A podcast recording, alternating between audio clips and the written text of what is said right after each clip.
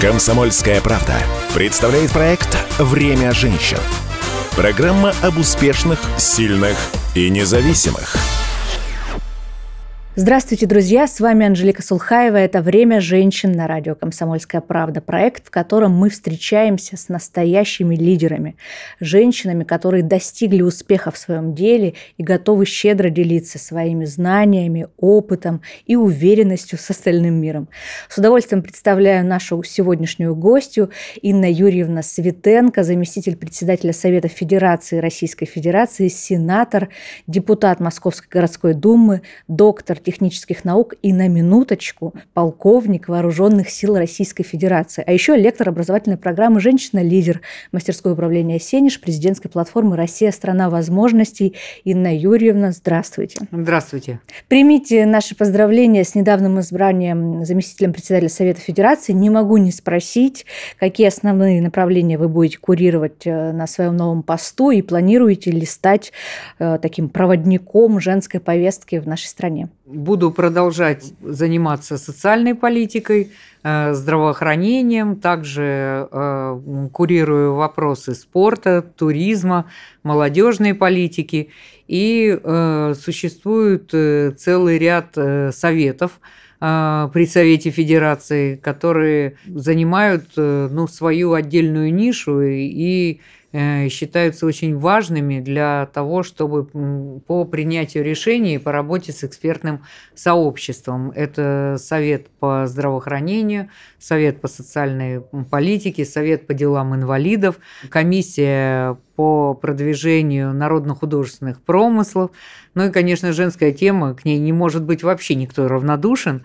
И я обратила внимание на то, что с каждым новым форумом, Евразийским женским форумом, все больше и больше мужчин, которые тоже готовы помогать, Вовлекаться. И вовлекаются, активно принимают участие и понимают, что на самом деле повестка действительно очень актуальная и важная, ту, которую ведут сейчас женщины. На каких основных, может быть, принципах вообще строится женская повестка в России? Ведь у нас в этом направлении, наверное, как и во многих других, свой собственный путь.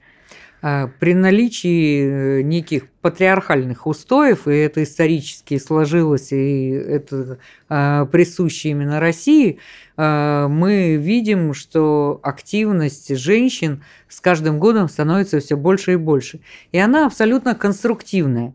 К сожалению, вы абсолютно правильно дали посыл. Э, есть часть людей, которые считают, что если женщина куда-то стремится, значит, она какая-то феминистка, э, хочет э, выделиться и подвинуть кого-нибудь. Подвинуть, особенно мужчину, вот ни в коем случае нет. И мы видим, что женщины очень гармонично ведут бизнес, ведут, занимаются индивидуальным предпринимательством. У женщин появилось больше возможностей в плане образования и получения той специальности, которой она хочет хочет заниматься. И самая большая радость, что в России вот есть поддержка государства таких женщин, которые готовы заниматься тем, чем они хотят. Поэтому я считаю, что вот эта женская повестка, она действительно очень деликатная. И нельзя о ней говорить вот э, с позиции сопоставления. Угу. А помогать тем женщинам, продвигать, показывать их успехи, на их примерах учить других. Конечно, это нужно делать. И спасибо Сенежу, который ведет уже не первый год такую интересную программу, как «Женщина-лидер». Согласна полностью, вы очень четко обрисовали картину, на мой взгляд. Но вот сегодня вообще очень популярно использовать такие некие феминитивы при представлении женщин. Как вы лично к этому относитесь? Так обращаются крайне редко, и я понимаю, что это какая-то, какой-то внутренний там комплекс, зажим или что-то у человека, угу. который такое произносит. Потому что, конечно, важно, когда оценивают по деловым качествам. И на многих международных площадках говорят о том, что, допустим, в ряде африканских или латиноамериканских странах существует квота на женщин да. в парламентах для того, чтобы была представлена вся социальная палитра. В России этого нет, потому что в России важно, чтобы тот или иной кандидат э, на выборах, неважно какого уровня, там, муниципального или в Государственную Думу, чтобы он представлял интересы группы людей, особенно вот региональные особенности. И мы видим, что женщин становится в парламенте все больше и больше. Но, а сейчас какой процент женщин? Но, например, э, в Совете Федерации каждый пятый сенатор – это женщина. Мне кажется, что вообще, в принципе, в 21 веке женщина, она же не обязана выбирать что-то одно. Если ей хочется реализоваться везде, у нее есть для этого все возможности. А вы же являетесь офицером в третьем поколении, если я не ошибаюсь. Вот насколько ваша семья вообще определила выбор профессии, э, кем ваши родители были в этом направлении? А, ну, действительно, в третьем поколении, причем у меня бабушка была майором медицинской службы, прошла и финскую войну, и Великую Отечественную. И в моей семье все военные. И, конечно, это предопределило выбор, потому что я большую часть своего детства провела в военных городках. Было необычно только то, что в конце 80-х действительно неохотно а, принимали на службу женщины. Вот сейчас я могу отметить, что настороженность, но настороженность была не основана ни на чем. И мы видим сейчас, когда прошло уже ну, вот 30 лет, да. за 30 лет как много изменилось. Мы с вами не удивляемся, когда Нет. видим женщину в форме на улице. И это очень хорошо, что нет вот такого, знаете, гендерного разграничения, что «а, ты женщина, поэтому ты не можешь этим заниматься». То дайте вы женщине попробовать, и, может быть, а у нее получится. получится. Да? Конечно. И э, в этом плане я очень довольна за тех девчонок. Э, в мое время не брали военные учебные заведения девочек. А, но моя дочь закончила тоже военный университет. Вы долгое время работали в военно-воздушной академии имени Жуковского. И именно там, как я понимаю, занимались разработкой первых компьютерных тренажеров для летчиков. Они потом очень долго использовались, насколько я знаю. А, даже вы потом защитили по этой теме первую диссертацию, а вторая, страшно сказать, была посвящена математической модели эвакуации населения большого мегаполиса в случаях техногенных катастроф и террористических актов. А вот если бы сейчас писали какую-то большую научную работу, диссертацию, может быть, то какую бы тему выбрали? А, но дело в том, что заниматься наукой надо быть погруженным да. в ту или иную проблематику. Поэтому, так как э, я преподавала в военно-воздушной инженерной академии, а, то, конечно, эта тема была на острие. Появились первые компьютеры, и очень хорошо, когда была настоящая экономия средств э, и возможности обучить летчика сначала на тренажере, а, на да. компьютере, а потом уже перейти в реальные действия и продолжать обучение уже на учебном самолете. И поэтому, конечно, это было здорово, это было прям революционно. Вторая диссертация, так как я уже возглавляла комиссию по безопасности в Московской городской думе, то эта тема была как раз актуальна для крупных мегаполисов. Угу.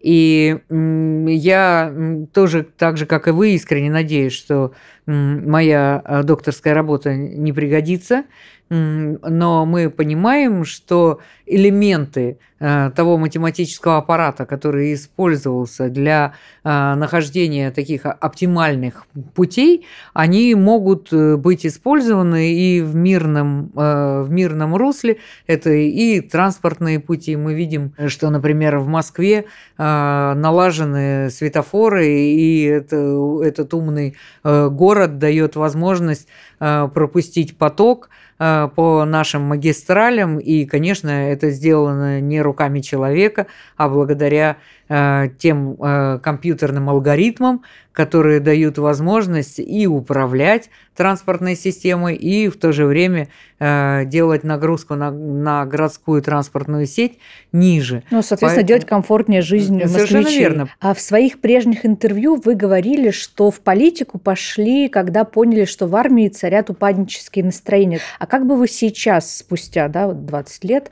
э, оценили российскую армию? Э, и как, по-вашему, специальная военная операция, она изменит отношение общества к армии, к военным к воинским профессиям? Может быть, оно уже меняется? Оно менялось уже и до специальной военной операции в связи с тем, что мы видели а, новейшую современную технику, которая была разработана именно российскими военными учеными. Мы видели те прогрессивные а, современные подходы, изменения тактики и стратегии ведения боя в, современных условиях. И мы видим, что российская армия получила богатейший опыт э, ведения боевых действий и в то же время уже признается зарубежными нашими оппонентами как одна из мощнейших армий мира. В разговоре с вами чувствуется прям вот ваш такой внутренний серьезный стержень. Можете ответить на вопрос, что сформировало ваш характер? Мне кажется, это только от родителей. А, по-другому быть не может. По детям всегда видно, что уже в первый месяц жизни каждый ребенок ведет себя по-разному. Один плачет, другой требует к себе внимания, четвертый просто артист и манипулятор. Совершенно видно с рождения. Да. Ваши дочери унаследовали фамильную черту такой силы духа? Дочки много работают. Мне кажется, что в них есть вот та самая косточка, которая дает возможность им э, выстроить э, свой вектор жизненный путь. Инна Юрьевна, вы много лет являетесь депутатом Московской городской думы с 2001 года. А, за это время в Москве поменялось, ну, наверное, чуть меньше, чем все, в лучшую сторону, безусловно. И э, как вы сами а, оцениваете жизнь москвичей сегодня? Каждый москвич видит, как меняется Москва, радуется, и мы видим те а, удивленно восторженные возгласы от москвичей от того, как меняется Москва, ее облик, а, те сервисы, которые работают в Москве, да. начиная от транспорта, заканчивая досугом. А, наконец, москвичи после долгого-долгого перерыва стали почитать не собираться по квартирам, а быть в общественных пространствах. И, конечно, это большое достижение для города. Конечно, изменилось э, и отношение к власти, и, э, вне сомнения, та законодательная база, то сопровождение, которое делает Московская городская дума, э, многое бы не случилось. Каждый депутат у нас в Московской городской думе является депутатом, избранным по мажоритарной системе, то есть он привязан к округу. Угу. Поэтому, конечно, каждый из нас соревнуется в хорошем смысле этого слова, достижениями своего округа, что там изменилось. И всегда мы в кулуарах обсуждаем, у кого-то открылся кинотеатр, у кого-то новая поликлиника. И, конечно, это достижение вот всей команды Москвы. Требовательные москвичи да. не дают депутатам и поэтому заскучать. Никогда в Московской городской думе не будет скучно по причине того, что э, москвичи неравнодушны и понимают, что недостаточно держать высокую планку там, лучшего города в Европе, а э, важно то, чтобы они постоянно совершенствовались. Кстати, как и женщины-лидеры. Абсолютно похожая черта. А сегодня уровень заслуг перед Отечеством, как вот многие шутят, можно измерять тем, внесена ли ваша фамилия в санкционные списки западных стран или нет. Э, ваша фамилия значится в санкционных списках аж 27 стран. Как вы относитесь к такому э, международному признанию вашей деятельности на благо России? Под санкциями я живу и совершенно не заметила того, что я нахожусь под санкциями. О том, что я под ними нахожусь, я знаю, проинформирована международным сообществом. И считаю, что на современном этапе, это вы абсолютно правильно сформулировали, некое признание. Если ты незаметен и не принес э, вот того результата, которого так боятся на Западе, что даже боятся присутствия в их стране, значит, мы все делали правильно и отстаивали интересы России, не обращая внимания на то, как они к нам отнесутся. Поэтому считаю, что 27 стран – это не предел, и поэтому будем делать все, что нужно России. Уже который год вы следите за образовательной программой «Женщина-лидер», которую ведет мастерская а, управления «Сенеж», президентской платформы «Россия – страна возможностей», совместно с Советом Евразийского женского форума при Совете Федерации. И с недавнего времени вы стали там лектором. Вот насколько вы считаете важной программу «Женщина-лидер» для тех, кто ее проходит, и для нашей страны и общества в целом? А, председатель оргкомитета Евразийского женского форума Карелова Галина Николаевна а, очень активно лоббировала в хорошем смысле этого слова, чтобы такая программа состоялась. И эта программа работает не первый год, и мы видим, что она не просто состоялась, а это успешная программа для женщин-лидеров, которая дает не только а, некий образовательный пул да, и дополнительные знания, а дает импульс для этих женщин в дальнейшем заниматься предпринимательством, бизнесом, продвигаться э, по служебной лестнице. И те навыки, которые они приобретают, они действительно очень полезны. И я рада, что Совет Федерации, как Палата регионов, дает э, уникальную возможность э, совместно, благодаря вот программе Сенежа, а, женщинам совершенно с разных регионов, иногда с таких отдаленных мест, о которых мы э, первый раз даже узнаем, что такие места есть в России. А, малые города дают возможность э, женщинам получить те навыки, тот образовательный курс, который им в перспективе пригодится. Поэтому я уверена, что за такими программами будущее и хочу сказать только слова благодарности э, России, стране возможностей, платформе и, конечно же, Сенежу за то, что они не сдаются, а эту программу продолжают вот с той же методичностью, скрупулезностью, меняя курсы и давая возможность э, общаться. Более того, они же не просто даже поддерживают, они развивают эту программу. С прошлого года она стала даже международной, помимо региональных треков, есть еще международный трек э, проекта «Женщина-лидер». И это очень знаково, мне кажется, в 2022 году запустился международный первый образовательный трек программы «Женщина-лидер», когда, казалось бы, на международной арене э, стало такое неоднозначное отношение к нашей стране, но женщины-лидеры, они живут вне этих политических каких-то э, рамок. Это действительно так, и международный поток как раз тоже показал заинтересованность и обмен опытом тоже очень важный элемент этой образовательной программы. А, потому что, конечно, в каждой стране а, есть свои особенности, свои подходы, и мы видим, что многие идеи очень даже хорошо бы реализовать, э, в том числе и в странах Содружества э, Сенежа и данной программы. А вообще женщин в нашей стране, на ваш взгляд, нужно учить лидерству? Учиться всегда надо, э, и не только женщинам, но и мужчинам. Э, всем тем людям, которые хотят стать лидерами. Это огромный труд.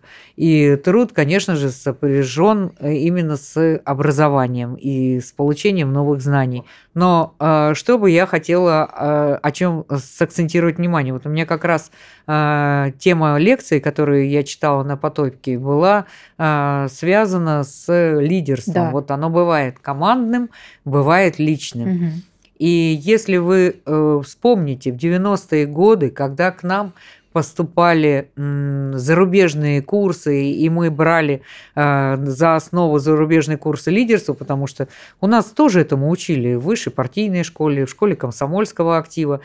Э, но в 90-е попытались это все стыдливо забыть. Угу. Так вот, в чем различие? Зарубежные курсы, они все основаны на а, изучении личного лидерства, невзирая ни на что, ни на какие принципы. И второе, а, вспомним с вами высшие партийные школы. Это только командно, только через команду идет продвижение. Мы видим, что сейчас востребовано именно такое обучение, поэтому считаю, что вот э, то направление, которое сейчас выбрано, и те методики, они действительно очень полезные и активно Да и мне кажется, это актуально для сегодняшнего момента, ведь люди, они сейчас как-то, мне кажется, разворачиваются вот от индивидуализма к действительно такому человекоцентричному подходу, когда важно, что ты делаешь не только для себя, но и для общества, для окружения. Давайте вспомним с вами распространение коронавирусной инфекции и как много оказалось волонтеров, активистов, тех людей, которые помогали, которые пошли в красную зону. Этому никто никогда не учил. Финальный вопрос, который не могу не задать. В следующем году состоится Евразийский женский форум. Он пройдет в сентябре. Какая у него будет основная цель, если можно уже об этом говорить? Форум э, уже готовится. Каждый раз участвует огромное количество стран. Вот последний раз, несмотря на э, ковид, э, было около 100 стран. Уверена, что в сентябре месяце, когда состоится четвертый Евразийский женский форум, женщины со всех стран приедут и будут активно участвовать. И, конечно, повестка очень разнообразная, начиная от социального предпринимательства, от роли женщины в предпринимательстве, заканчивая гуманитарными миссиями международными. И уверена, что женщинам всегда есть о чем поговорить. Важно то, что на форуме, помимо радости встречи, радости взаимного обмена опытом, дискуссионных площадок, есть возможность э, реализовать э, проекты и показать их другим женщинам, и дальше вовлечь в свои проекты таких же активных женщин.